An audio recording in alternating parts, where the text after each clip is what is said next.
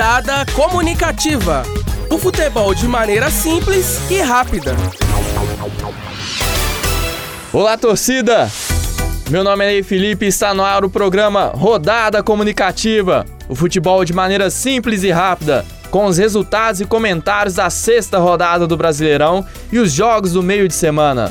Vamos começar de uma maneira diferente. O Clássico Mineiro abriu a rodada com vitória do Atlético. O galão da massa conseguiu os três pontos com o gol de Roger Guedes. Com isso, o Atlético chegou à liderança do Campeonato Brasileiro. E aí, André, qual a importância dessa vitória para o Atlético? Pois é, Ney. Por mais que tenha sido com o time reserva, é clássico. Os jogadores entenderam que tinha que vencer por se tratar de um jogo contra o Cruzeiro. E o Galo jogou bem, Sim, passou um pouco de perrengue por se tratar do time reserva também. Mas 1x0 em Campeonato Brasileiro, que é um campeonato longo, é goleada. Três pontos importantes, ainda mais pelo tropeço de Corinthians e Flamengo na rodada. E essa liderança, você acha que chega até a Copa? O Galo vai fazer mais seis jogos até a Copa e cinco serão no Horto. Então, assim, tem que manter. Desses próximos 18 pontos, tem que fazer os 15 em casa e ver o que acontece contra o esporte na Ilha do Retiro. É, agora vamos falar do outro lado da lagoa. O Cruzeirão Cabuloso entrou em campo com 10 jogadores considerados reservas, apenas o goleiro Fábio de titular. O time segurou a pressão no primeiro tempo e não sofreu. Já no segundo tempo, a equipe melhorou após a expulsão do Mancoelho, mas não adiantou. E essa derrota no clássico, Rafael, complica a sequência no brasileiro? Complicar não complica não. Apesar que três pontos faz muita falta no final do campeonato, mas o Cruzeiro entrou em campo completamente pensando no jogo de terça-feira, que é pela Libertadores.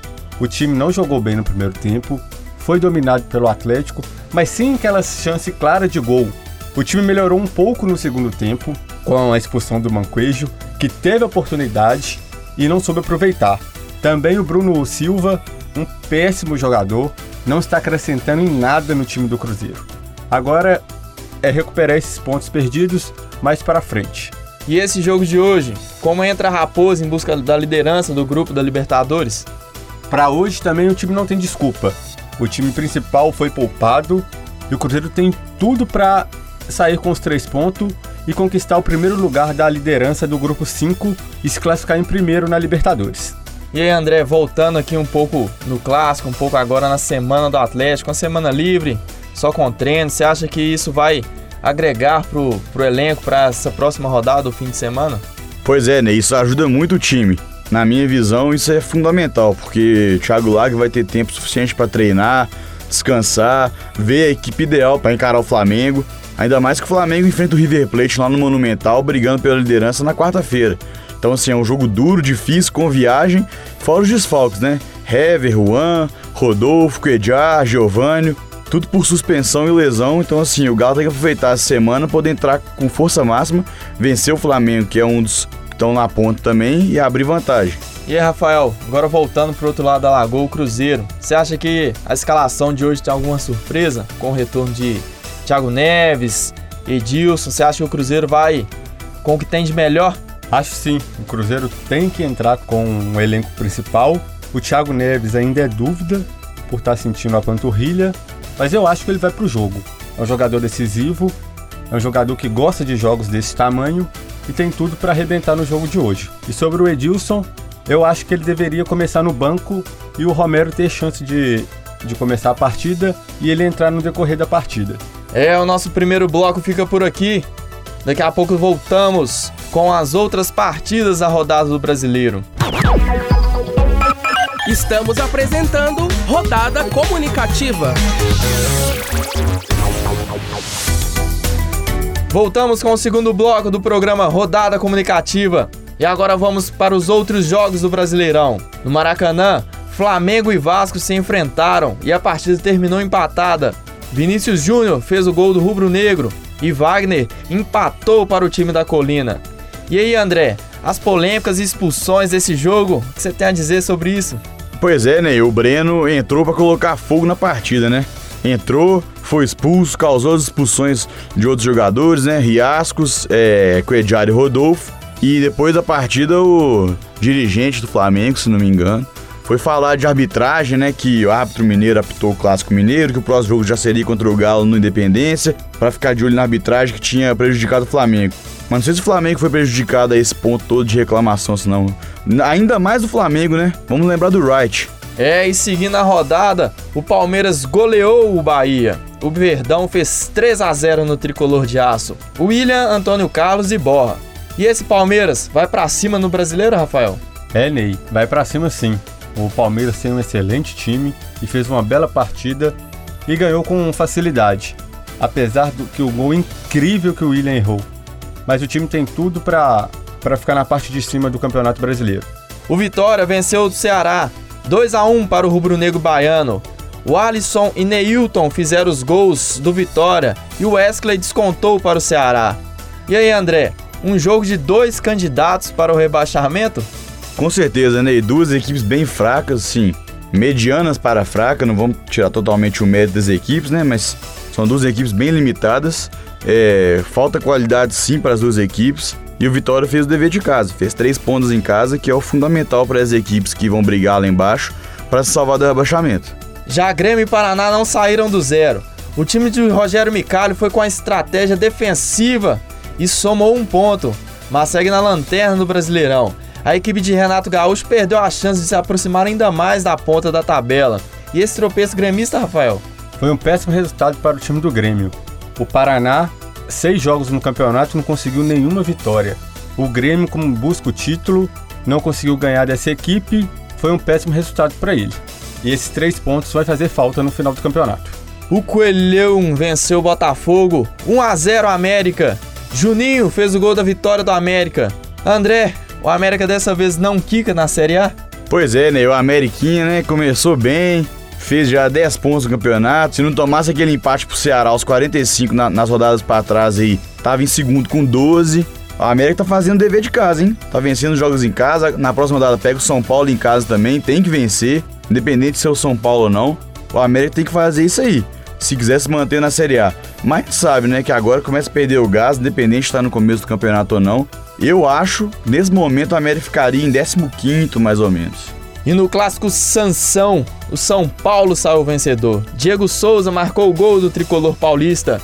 E esse São Paulo, Rafael, vai longe no brasileiro? Já o Santos, a um ponto da zona de rebaixamento, vai se complicar?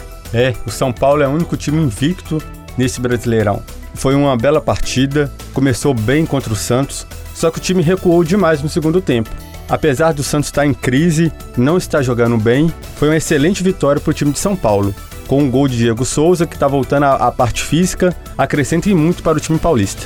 Agora é o time que eu gosto de falar o nome. É o Sport. É o Sport lá de Recife, que recebeu o Corinthians. Roger abriu o placar para o Timão e Carlos Henrique decretou igualdade na Arena Pernambuco.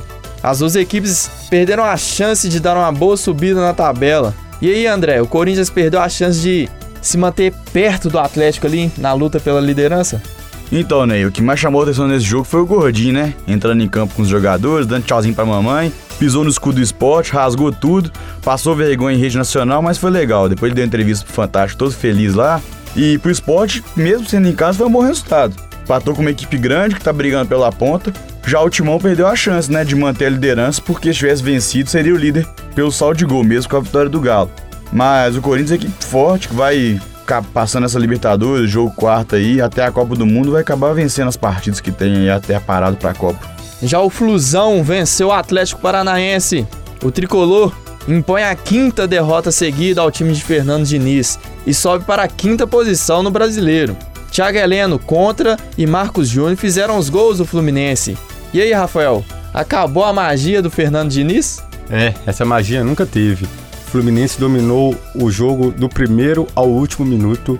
Foi uma bela partida, um belo resultado para o time do Abel Braga, que é um time limitado, e pegou esse Atlético Paraná em crise que só vem decaindo. E fechando a rodada, o Inter bateu a Chape. Com a boa atuação de Luca, o time colorado fez três gols e subiu seis posições na tabela de classificação. Luca, Rodrigo Moledo e Patrick fizeram os gols. E aí, André?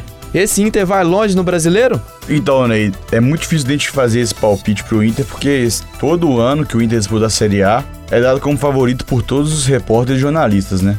e a gente vê como é que é aí. Nunca é campeão, sempre fica no meio da tabela, raramente pega uma vaguinha para Libertadores. Então, assim, e esse ano ele tá na mesma situação que o Galo, né? Não tem mais nada esse ano além do Brasileirão. Então tem que ter foco total, tem que fazer igual fez mesmo contra o Chapecoense, que é um time limitado, fazer três gols, ganhar com saldo e focar nisso aí. Mas eu acho que o Inter vai ficar entre os dez primeiros, décimo, nono, oitavo, mas não sei se chega lá em cima não.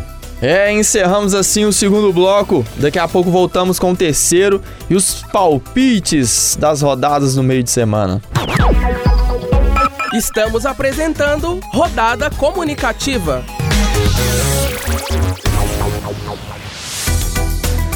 Voltamos com o último bloco do programa Rodada Comunicativa. Esse é o bloco das rodadas do meio de semana com os palpites.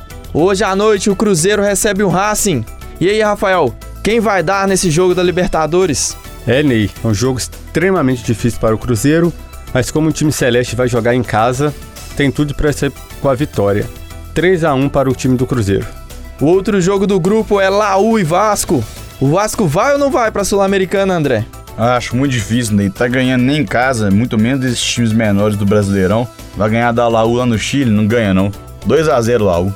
E na quarta-feira, o Grêmio joga contra o Defensor. E aí, Rafael, o Grêmio mantém o bom futebol e vence? O time do Grêmio, como tem o melhor futebol do Brasil, acho que consegue ganhar sim. 2 a 0 para o time do Grêmio. E na Copa do Brasil, Palmeiras e América se enfrentam. E aí, André, o Palmeiras confirma essa vaga? Com certeza, Ney. Jogando em casa, o Palmeiras já fez um resultado bom aqui em Minas, 2 a 1 é, Acho que o América não vai nem vencer, muito menos sim. Acho que o empate também fica muito difícil. Acho que o Palmeiras vence 2 a 0 E o Bahia? O Bahia joga contra o Blooming da Argentina. Tem surpresa ou da Bahia, Rafael? O Bahia tem tudo para para conseguir voos mais altos na Sul-Americana, se manter esse futebol que tá vindo apresentando na, na Série A. 2 a 0 para o Bahia. Já o Mengão visita o River Plate na Argentina. Como o Flamengo se sai nessa rodada, André? O Flamengo vai lutar o máximo, porque se vencer, acaba como líder do grupo, né? É, mas é um jogo muito duro. O time do River é copeiro, é um time chato e jogando em casa. Acho que fica 2 a 1 pro River. E o Santos recebe o Real Garcilasso. Goleada Santista, Rafael? É, o Santos não tá jogando bem não. Tá precisando de mostrar para sua torcida que tem tudo para se manter vivo nas fases de oitavas da Copa Libertadores. Mas acho que ganha sim que o time do Real Garcilaso é muito fraco. 2 a 0 para o time do Santos. E fechando a rodada de palpites, Corinthians e Milionários. O que, que, você acha que vai dar, André? O Corinthians vai com o time mais descansado, né? Devido a várias viagens que fez aí, jogou contra o esporte com o time reserva. E em casa, acho que o Timão vence. 2 a 0 e o programa Rodada Comunicativa fica por aqui. Na sexta-feira voltaremos com o que aconteceu nas partidas do meio de semana. Apresentação é comigo, Ney Felipe. Comentários: André Zorzin e Rafael Domingues. Trabalhos técnicos: Júnior Nikini. E orientação: Lorena Tárcia. Rodada Comunicativa. O futebol de maneira simples e rápida.